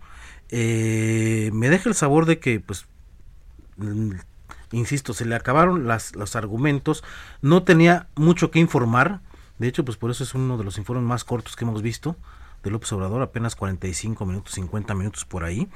Eh, y la parte que, que, yo resaltaría es esta, esta, esta frase que López Obrador, por un lado dice que él es el presidente más atacado y que él es este eh, que dice no es por presumir, pero tenemos el mejor gobierno en el, peor, de los momentos, pero yo creo que es el gobierno más autocomplaciente. No, no hubo, por ejemplo, mención al tema de mujeres. No hubo ninguna, ni una sola mención a las mujeres. Incluso dice que, la, que los delitos bajan y cuando menciona los, los delitos en los cuales él hace referencia, dice, habla de feminicidios. Él, él señala que van a la baja. Así es. Cuando todos, los, todos sabemos que por el contrario, y las propias estadísticas del Sistema Nacional de seguridad pública están dándonos lo contrario, ¿no? Así es, y no menciona los 60 mil, eh, las 60 mil víctimas mortales de la violencia en el, en el país, ¿no? Eh, lo mismo con el COVID, no menciona eh, los más de 65 mil muertos que ya, que ya lleva esta, esta pandemia, y se refiere a grandes rasgos a los grupos vulnerables como indígenas, adultos mayores, jóvenes, pero se refiere a ellos en términos de de clientelas de sus programas sociales. No, se refiere a ellos como sujetos de desarrollo, se refiere como sujetos que reciben, eh, pues, eh, algunos le llaman dádivas, se le llama eh, justicia e inversión. por ejemplo, en la, parte que dice que se han gastado 115 mil millones de pesos para beneficiar a 9 millones de personas a través de, de programas sociales, él menciona a los indígenas, a los adultos mayores, a los jóvenes, a los alumnos, eh, luego en otro rubro mete a los agricultores, a los pescadores que también se les han dado apoyos y para las clases que, generan los empleos, pues simplemente tiene un, agradecimiento ahí que dice que no corrieron a la gente, eh, le, da, le agradece a, las televisoras. Eh, creo que esto retrata mucho el, el, mundo que tiene López Obrador en su cabeza, el presidente. Una, que son los, las víctimas de algo que no sé qué sea, se, seguramente va a ser del neoliberalismo en la narrativa oficial, y los victimarios, ¿no? Eh, el, en la parte de las víctimas, pues hay que darles. Y la parte de los victimarios les toca dar. Así lo, así lo dividió el presidente, los, las víctimas indígenas, adultos mayores, jóvenes, pues esos son los que reciben eh, las becas y, las, los programas sociales. En la parte de la gente que está generando los empleos, que son los empresarios, pues solamente un agradecimiento porque no corrieron gente, porque están ayudándole a transmitir los contenidos educativos a través de la televisión, porque los hospitales privados están atendiendo a gente de COVID. No hay un incentivo más. Entonces yo creo que eso retrata muy bien el mundo que tiene en la cabeza López Obrador eh, y que sigue pues con estos fantasmas de que cree que cualquier oposición hacia, hacia sus sus políticas son un ataque. Eh, me saltó mucho lo de los pseudoecologistas, ¿Sí? ¿no? Que, que yo creo que fue un, una, pues un golpe innecesario, que no, no lo vi sentido darlo eh, para defender su, su proyecto. se hace referencia ahí a García Luna, que no más García Luna, García Luna en el, en el gobierno. creo que son este eh, cuestiones que pues que ya están muy rebasadas y que no no tendríamos para mi gusto. Digo finalmente el presidente él sabe exactamente qué quiere qué quiere transmitir pero para mi gusto no deberían de estar en un informe de gobierno. A la cultura la reduce únicamente al fondo de cultura económica. No hay, no hay nada más en, el materia de, de, teatro, de cine. Se, menciona que hay que se han descargado 683 mil libros digitales, que hay 45 librerías de Ducal eh, abiertas y que se van a imprimir más títulos y todo del Fondo de Cultura Económica es al único que se refiere en la parte cultural los dejó pues prácticamente olvidados a todos a todos los los demás creadores no menciona ninguna otra de, las ramas artísticas. El deporte solamente mencionó que pues que dejemos de comer comida chatarra y que y que nos dediquemos a hacer ejercicio, Para, aumentar nuestras defensas. Para que además este así no moramos de covid así es. y pero no hay una, referencia eh, hacia hacia el deporte en México. Creo que se quedó corto un poquito eh, el informe, habrá que ver qué trae ya de contenido el documento, el documento que, que, trae, pero yo creo que también se ajusta eh, mucho a la, a, la, a, lo que él quiere retratar de su, de su gobierno. Por ejemplo, él habla de 560 mil millones de pesos de ahorro entre combate a la corrupción y austeridad. Eh, y por otro lado, pues Hace unos días el secretario de Hacienda dice que ya se acabaron los ahorros. Entonces, pues. Y que además estamos en la crisis más grave que haya desde vivido el país desde 1932. 32. 32, efectivamente. Entonces ya no sabemos a quién creerle ahí porque si hay ahorros o no hay ahorros, dice el secretario Arturo Herrera que no hay ahorros y que vamos a ver cómo le hacemos el próximo año porque incluso habla de recortar el presupuesto para para el 2021. Claro. Pero él dice que hay eh, 560 mil millones de pesos en ahorros, que es una promesa que siempre dijo en campaña. Recordarás que él en campaña, en los 18 años que estuvo haciendo campaña, él dijo que el combate a la corrupción, corrupción iba a generar ahorros por 500 mil millones de pesos. Así es. Se está ajustando más bien ahí a una realidad. No dice cómo, no dice qué, qué, qué, tipo de actos de corrupción se ahorró eso, no lo dice y nunca creo que nunca lo vamos a saber. Eh, tampoco dice el costo de la austeridad, que nos, nos dejaron a pacientes con cáncer sin, sin medicamentos, sin, medicamentos, sin quimioterapias a los eh, niños. Así es. La, la, desaparición de los fideicomisos que también pues ya se acabaron los ahorros y ya se van. No, no dice no dice cómo se obtuvo ese ahorro y qué otras áreas se afectaron. Así es Ray. Si te parece incorporamos a la plática al maestro Ignacio Martínez. Él es coordinador de la CEN él es el laboratorio de análisis en comercio economía y negocios. Eh, Ignacio qué tal muy buenas tardes bienvenido ¿Qué tal? Muchas gracias por la invitación, les agradezco. Al contrario, Ignacio, muchísimas gracias. A ver, eh, en, materia económica lo que dice el presidente es, ya tocamos fondo, ya eh, llegamos, y, y él, él, pronostica este, este fenómeno de la V, llegamos, es decir, una, una caída drástica, en picada, prácticamente, que llega a un momento donde ya no puede bajar más, y de manera inmediata una recuperación eh, que es eh, súbita prácticamente y que va hacia arriba. Estamos en esa situación como lo, como lo comenta el presidente eh, López Obrador, o qué ves tú en materia económica en este momento y para los siguientes meses y para 2021. Sí, muchas gracias. Aquí, vamos, es como ver el, vaso medio lleno o medio vacío, ¿no? Aquí, me permito eh, poner sobre la mesa una serie de, de datos para poder examinar solamente el mes de junio, es ahí donde tenemos otra este, eh, realidad. ¿no? Eh, ¿Cómo es que llegamos al, segundo eh, informe? Nosotros este, emitimos un boletín que, que, lo titulamos El saldo económico negativo del segundo informe de gobierno porque sabíamos que el presidente, ya ustedes este, de manera expresa analizaron su, su narrativa, ¿no? por lo tanto él no iba a decir este, cosas este, negativas es un este, presidente autocomplaciente y, sin crítica, pero eh, se olvida de la realidad que viven este, millones de, mexicanos, ¿no? Eh, entonces, ¿qué es lo que este, tenemos? Una inflación que se está saliendo del rubro eh, establecido, de 3 más menos 1, estamos llegando a una inflación de 3.99, casi, casi este, 4%, eh, una confianza del consumidor este, medido en 100 puntos, este, es de 34, de 34 puntos. Eh, eh, la confianza empresarial manufacturera es de 50 puntos, la de construcción es de 48 puntos, la comercial es de 51 puntos, todos estos sobre sobre sobre 100. estamos, estamos muy por abajo. Eh, es nulo el incremento en personal manufacturero este, ocupado. Algo, algo muy importante, no ustedes cómo, cómo, cómo, lo han visto en materia de consumidores, cómo nuestro amable auditorio lo, lo ha percibido o lo ha sentido. El consumo privado tiene una disminución de, de menos 1.7%.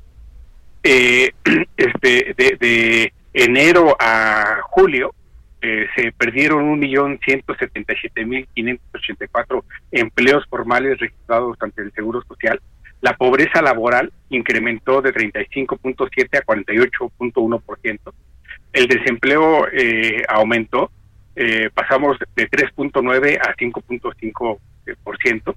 Eh, la, la población este, no económicamente eh, activa es este, pasó de 9 a 13.2 millones de eh, personas.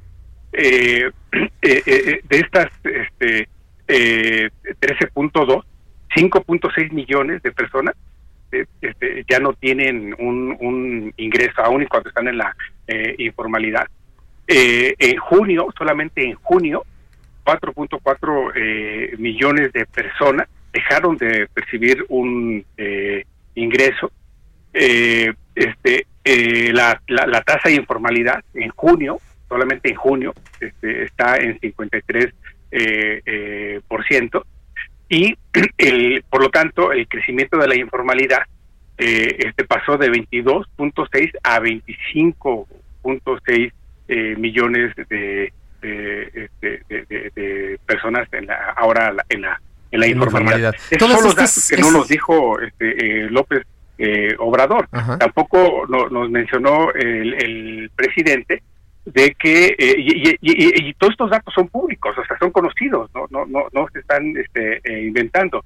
estos datos que voy a mencionarlos yo a conocer este, Hacienda este, el 30 de julio, eh, los ingresos presupuestarios cayeron en menos 10.7%, los ingresos tributarios cayeron 6.7%, por lo tanto, el, el impuesto sobre la renta creció nada, 0.8%, el IVA este, tiene una tasa de crecimiento negativa de menos 19.5%, el impuesto especial sobre productos y servicios, no, no combustible, eh, es de menos 21%. Este, por ciento. Eh, eh, esta es la realidad que el presidente evitó. ¿Sí?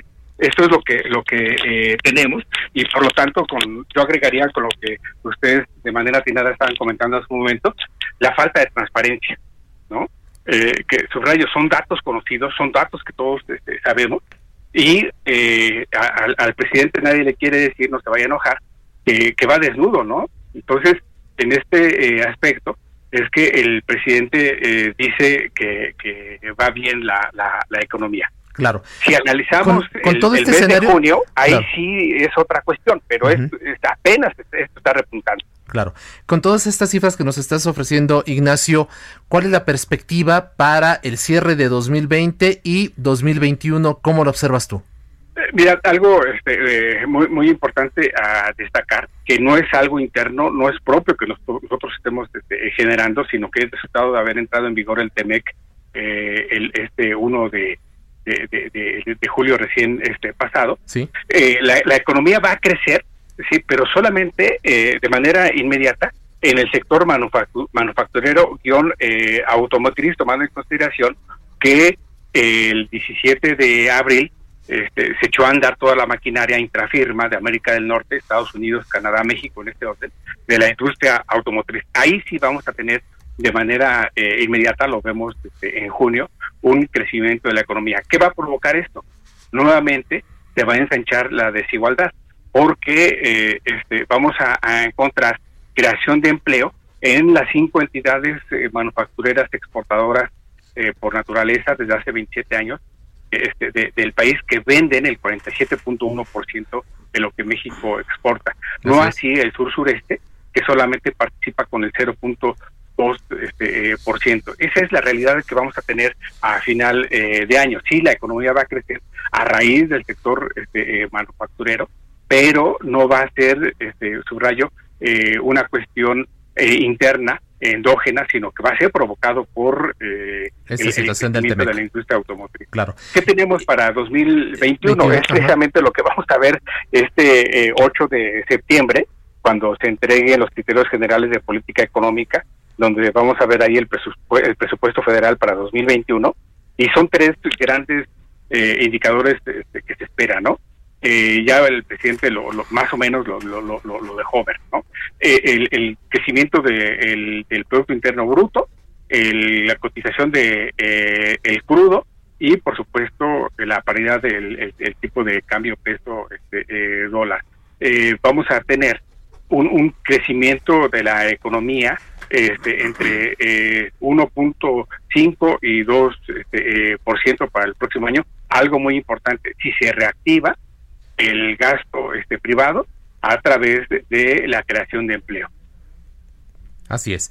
Eh, ya para concluir, antes de irnos al corte, yo les pedí ambos una, una conclusión. Ignacio, em, eh, como tú bien dices, ya el presupuesto está a punto de presentarse, a más tardar el 8 de septiembre. Se habla de que hay un enorme boquete por lo que tú mismo nos estás comentando, se, comentando se, cae la recaudación, se caen las ventas, se cae la recaudación de prácticamente todos los impuestos, tenemos ahí un enorme boquete y como siempre en términos presupuestales la cobija no alcanza, ahora menos.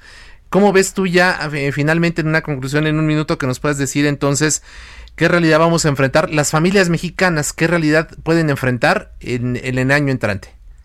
Ya lo estamos eh, eh, viendo, 11.2 eh, millones de, de personas, alrededor de 17 millones de hogares, cuyo ingreso está mermado y esto, por supuesto, va a provocar que este, este, aumente la, la, inseguridad, que los empleos que se creen no van a tener un, un, un salario este, justo, ¿no? Y entonces eh, vamos a, estamos en puerta, si no es que ya estamos viviendo la otra pandemia, que es la de la pobreza laboral, la caída de la economía. Así es.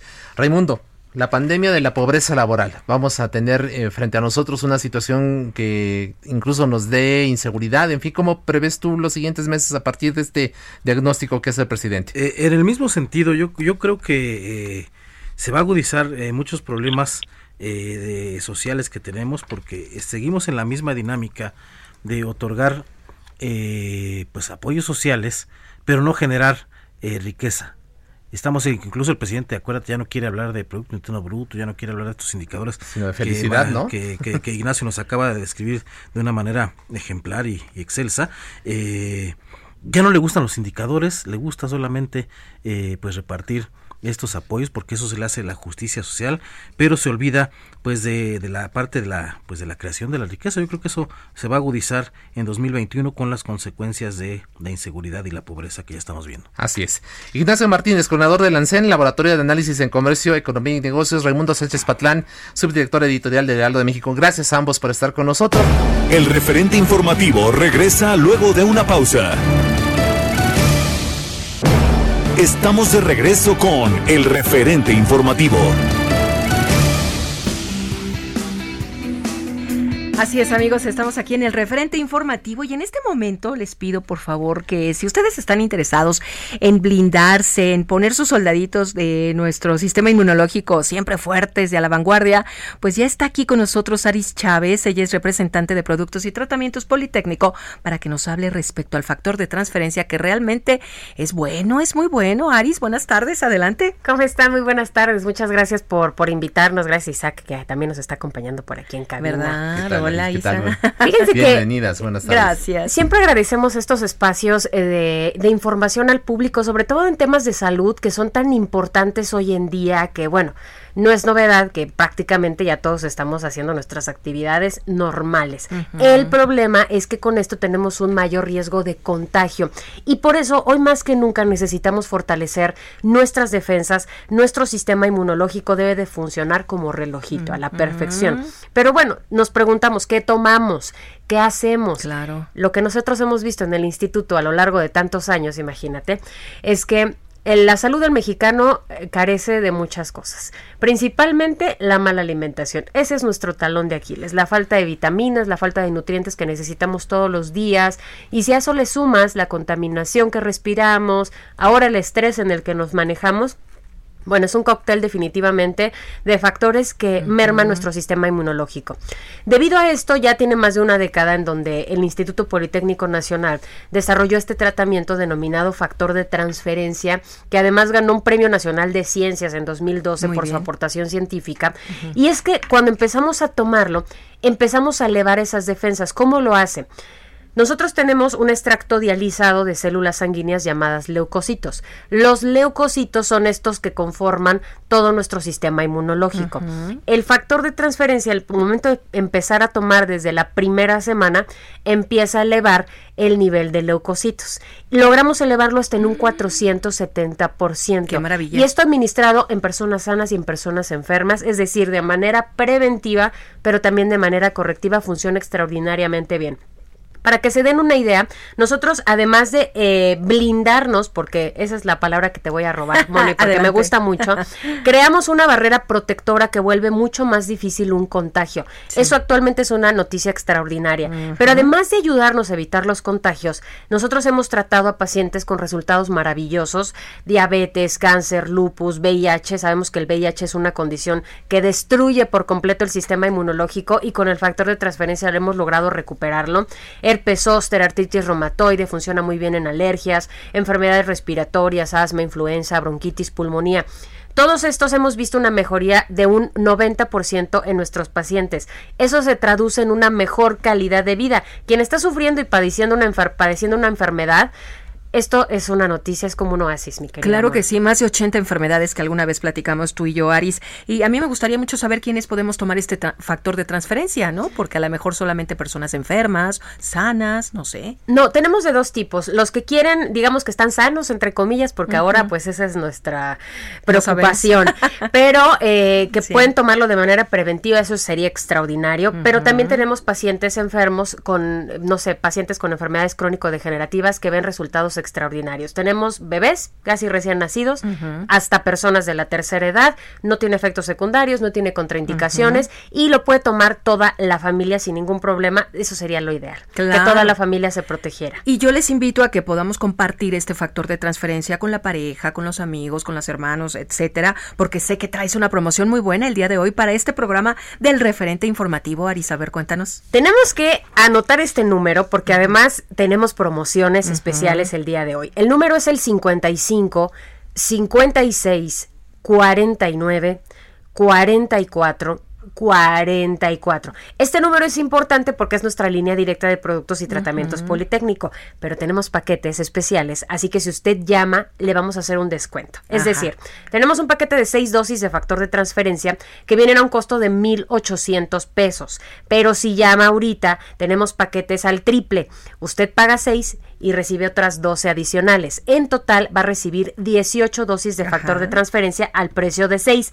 Y en el mismo paquete le vamos a regalar para que usted quede verdaderamente protegido una careta de máxima protección que es transparente, que tiene tres meses de duración, una mascarilla N95 de grado hospitalario y un gel antibacterial con 70% de alcohol aprobado por la FDA. Todo este paquete va gratis, así que tiene que llamar al 55 56 49 44 44. El 55 56 49 44 44 y ahora sí puede compartirlo con toda la familia este factor de transferencia. Perfecto, Aris, muchísimas gracias. Gracias a ti. Isa, gracias. a marcar. gracias. A marcar.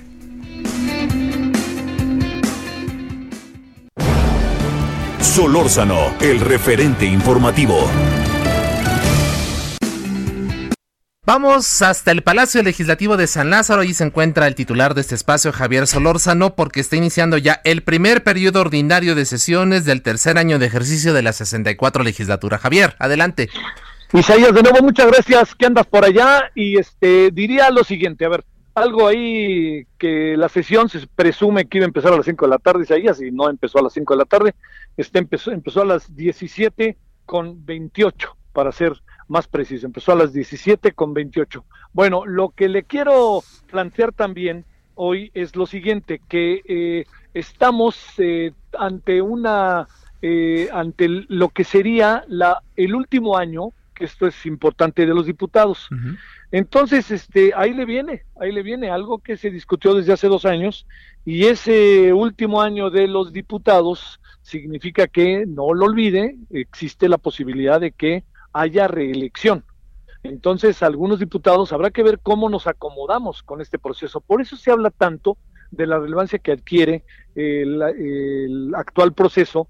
De el, bueno, empieza el 7 de septiembre, podemos decir el, próximo proceso del 7 de septiembre, que tiene que ver con eh, una elección con una participación, pero verdaderamente mayúscula, una participación muy, muy amplia en todos los órdenes del país. Eh, en este momento ya terminó, para que usted se dé una idea, eh, la, presentación, bueno, el inicio del periodo ordinario de sesiones, eh, ya se inauguró y entonces yo veo aquí a la distancia, para que se dé una idea, a Laura Rojas, a Mario Delgado, a René Juárez, en fin, a todos los legisladores que por ahí van eh, caminando con rumbo hacia el salón de protocolos. ¿Qué va a pasar en el salón de protocolos? Pues es un asunto ahí ya muy de formalidad. Lo que hacen es llegan los legisladores, eh, está la secretaria de Gobernación, la secretaria de Gobernación les entrega el paquete del informe, que es un paquete, como puede usted imaginar, amplísimo, y ahí empieza este, hablará la secretaria de Gobernación, después hablará, en este caso, Laura Rojas, o, a nombre de los diputados, no a nombre de ningún partido, aquí los partidos pasan a segundo plano, y entonces ya que se haga todo ese proceso, lo que viene ahora es ya la discusión en donde eh, regresan al Pleno y en el Pleno los partidos hacen sus posicionamientos. Son ocho partidos, para que usted se vaya dando una idea.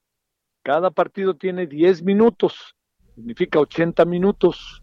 Hágalo usted en cuenta, son aproximadamente como este una hora veinte más o menos para que para que se dé una para que se dé usted una idea, una hora veinte lo que tenemos aquí que va a ser más por razón de que algunos se alargan, luego este hay interpelación y pues las voces se tienen que escuchar.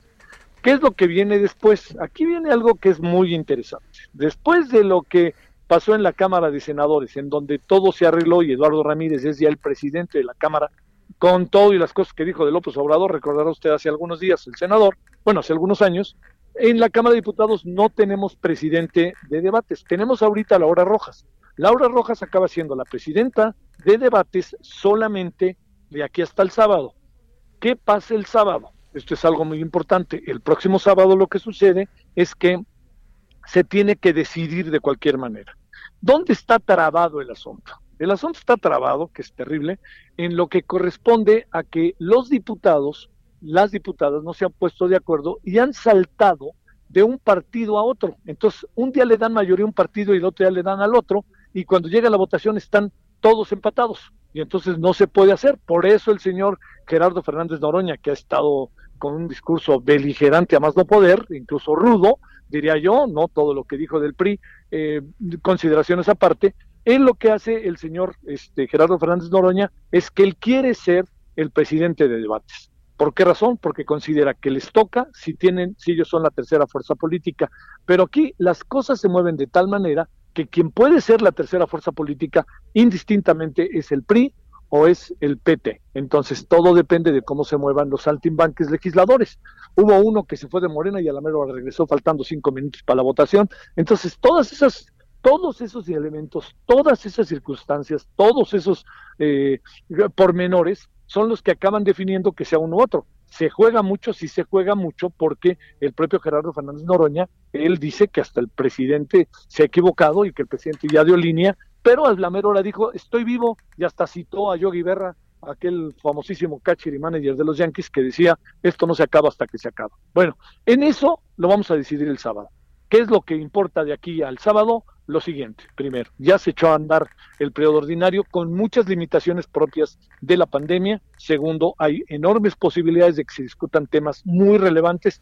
Tercero, no olvide por ningún motivo esto que es la desaparición de 10 subsecretarías, 10 subsecretarías que van a acabar estando, estas 10 van a, van a acabar siendo claves en algunas áreas, porque, perdóneme, pero quitarlas, hacerlas a un lado, está significando el desarrollo de una política de gobierno. Y el gobierno le está dando importancia a unas cosas y menor importancia a otras cosas. Entonces, en suma, le diría, estamos en medio de una situación que pues es muy importante porque el asunto de los dineros va a acabar siendo clave. Como hace rato yo le decía, ¿qué tanto dinero va para educación? ¿Qué tanto dinero va para otras áreas? Así le diría, salud. ¿Qué tanto dinero va para turismo? Gran, importantísima industria para el país.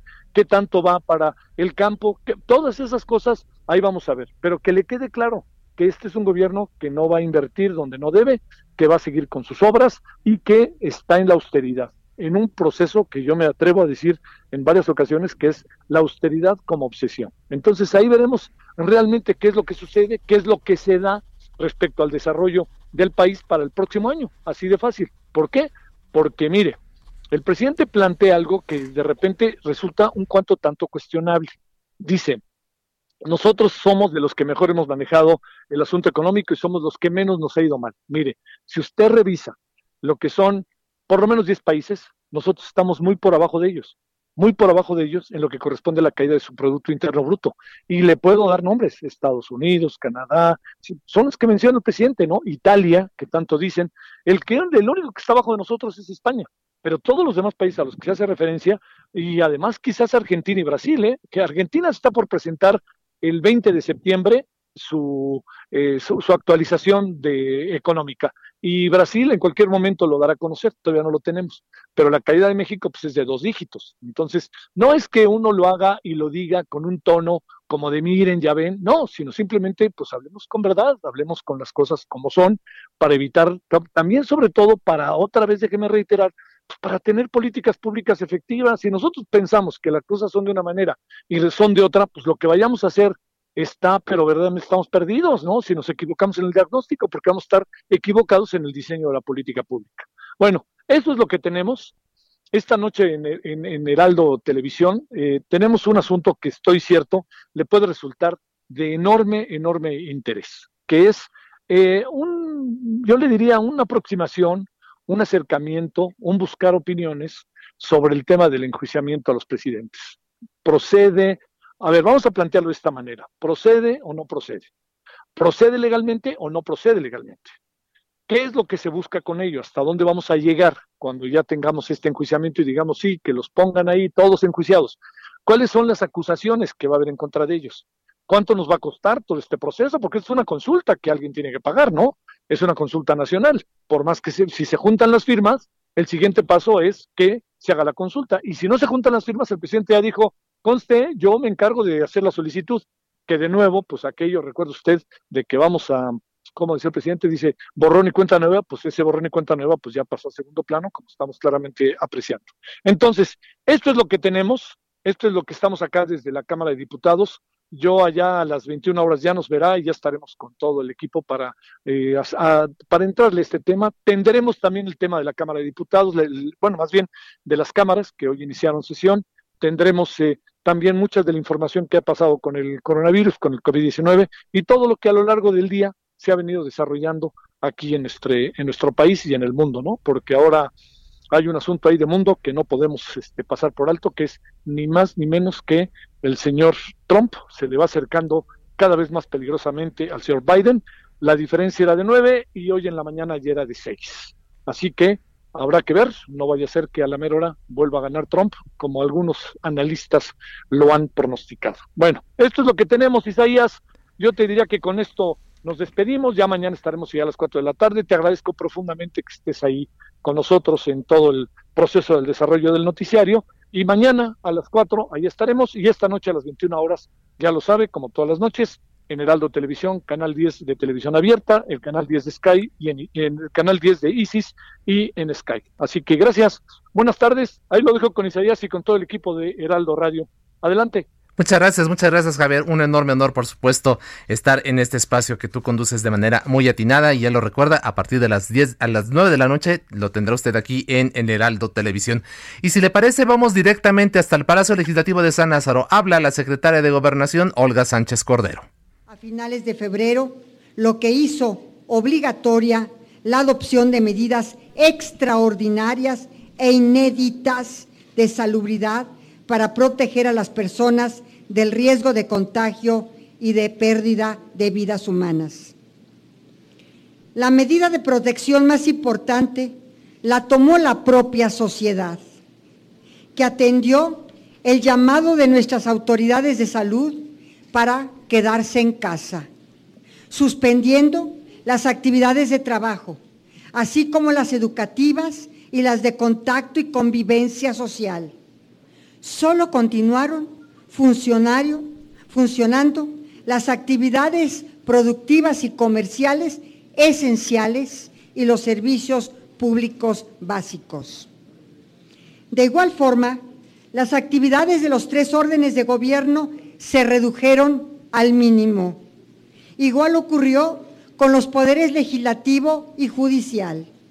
Incluso se postergaron las elecciones de dos estados que debieron tener lugar en junio pasado y han sido reprogramadas para el próximo octubre. Por primera vez en la historia de la humanidad, buena parte de la, eh, economía mundial se detuvo en forma drástica para evitar el contagio del virus.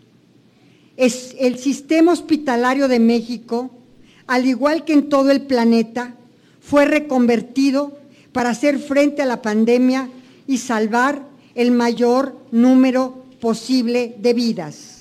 Allí estamos escuchando a la secretaria de Gobernación que está presentando este documento que ya tenemos, ya tenemos la liga del documento del segundo informe. Son 1.296 cuartillas que incluye este documento dividido en tres partes, política y gobierno, política social y economía. 1.296 cuartillas del segundo informe de gobierno que está presentando en estos momentos la secretaria Sánchez Cordero en el Palacio Legislativo de San Lázaro. Solórzano, el referente informativo. Balance Inmobiliario es presentado por Centro Urbano. Estrena hoy Casa Odepa en 20. Grandes promociones en Tecámac, Querétaro, Puebla, Cancún, Playa del Carmen y Monterrey. Tu mejor hogar e inversión está en Vinte. Búscanos en vinte.com.mx. Y como cada martes se encuentra ya en la línea telefónica Horacio Urbano, director de Centro Urbano. Horacio, ¿qué tal? Bienvenido, muy buenas tardes. Hola, ¿qué tal? ¿Cómo estás? Muy buenas tardes. Muchas gracias. A ver, háblanos, eh, eh, Horacio, hoy con el tema de la pandemia, ¿cómo utilizar la tecnología para comprar o rentar un bien inmueble? A ver, danos los detalles. Mira, fíjate que en semanas recientes había estado platicando con Javier el hecho de que antes, durante la pandemia, contra lo que hubiera podido pensarse, habían subido o al menos mantenido un buen nivel las operaciones en tema de venta y renta de viviendas en algunas ciudades y en algunos segmentos del mercado. No en todos, pero en algunos había incluso subido la venta y la renta. Y eso Javier me preguntaba que a qué se podía deber en una situación donde el problema con el empleo era tan grave, dónde podría estar el secreto atrás de, esa, de, ese, de ese buen éxito de las operaciones. Y hablábamos de que evidentemente una causa importante era la baja en las, la, baja tasa de interés que tenían los bancos y los nuevos esquemas de crédito que presentaron los organismos nacionales como Infonavit y Fobiste. Pero ya rascándole además, eh, en estos días me metí después ante la pregunta de Javier, me metí a revisar que uno de los temas que también han incidido positivamente en esto ha sido la irrupción de la tecnología en este proceso. Y así como muchísima gente no salía de casa para encargar todo hasta el súper de la computadora o el teléfono celular, veíamos que también mucha gente empezó a hacer búsquedas de propiedades y poco a poco se fueron metiendo más allá, decir, a ver, ya vi más o menos que quiero, ya vi cuánto cuesta, ya vi dónde está, ahora voy a, buscar una hipoteca más o menos y lo mismo se encontraba con simuladores que les podían decir qué es lo que podía pasar con el crédito hipotecario a su alcance. Y poco a poco la gente fue encontrando mecanismos para encontrar propiedades, para meterse a encontrar los esquemas de crédito para comprarlas y algunos instrumentos que incluso permitían prácticamente llevar a cabo una gran parte de la operación sin tener que salir de casa. Eso lo hemos visto cada vez más, más, más, más posicionado en el mercado y en este caso ha sido un elemento determinante para el buen desempeño que han tenido algunos segmentos del mercado inmobiliario durante la pandemia. A eso, pues bueno, hay que agregarle que, el marketing digital ha crecido mucho y que muchísimas de las empresas tienen parte de sus presupuestos en instrumentos digitales donde ya sea en redes sociales o incluso metiéndole directamente a plataformas como Google, ha permitido eh, acelerar la presentación de productos, la presentación de simuladores para que la gente pueda ver cuáles son los posibles escenarios de estar contratando, comprando una casa, viendo cuánto pagaría, viendo cuánto sería de temas como comisiones, seguros, todo aquello, y eso ha, provocado que muchísimas gentes que a lo mejor no hubieran salido de su casa, al revés,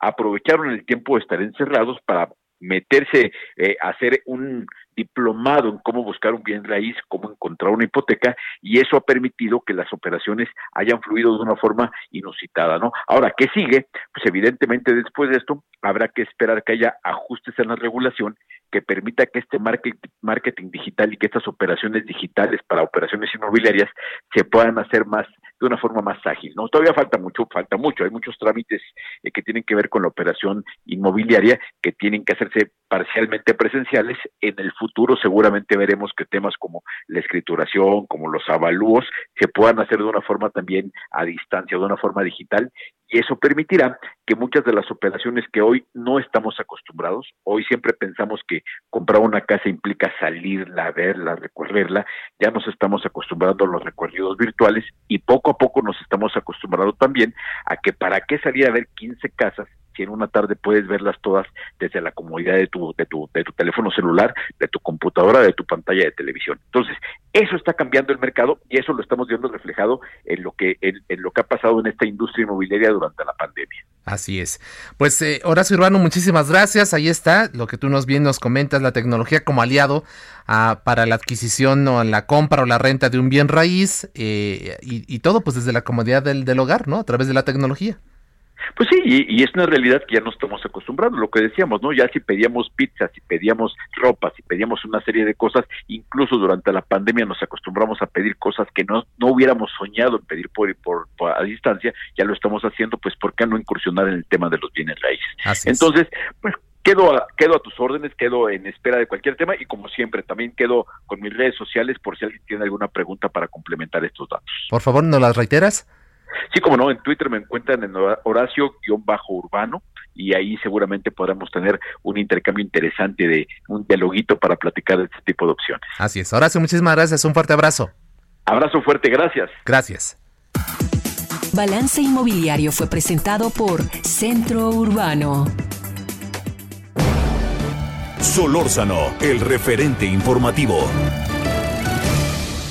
brevemente regresamos nuestros micrófonos hasta San Lázaro. Iván Saldaña, ¿qué está pasando allá?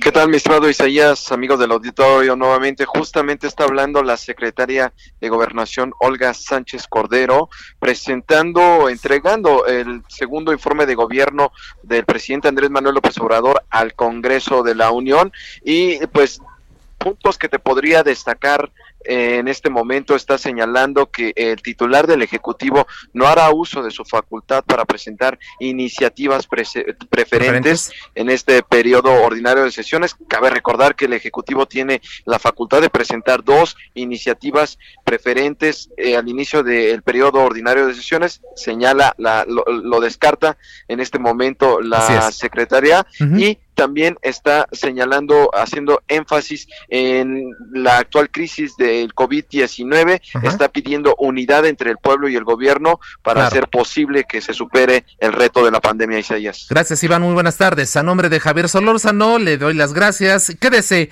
con Jesús Martín Mendoza. Hasta aquí, Solórzano, el referente informativo.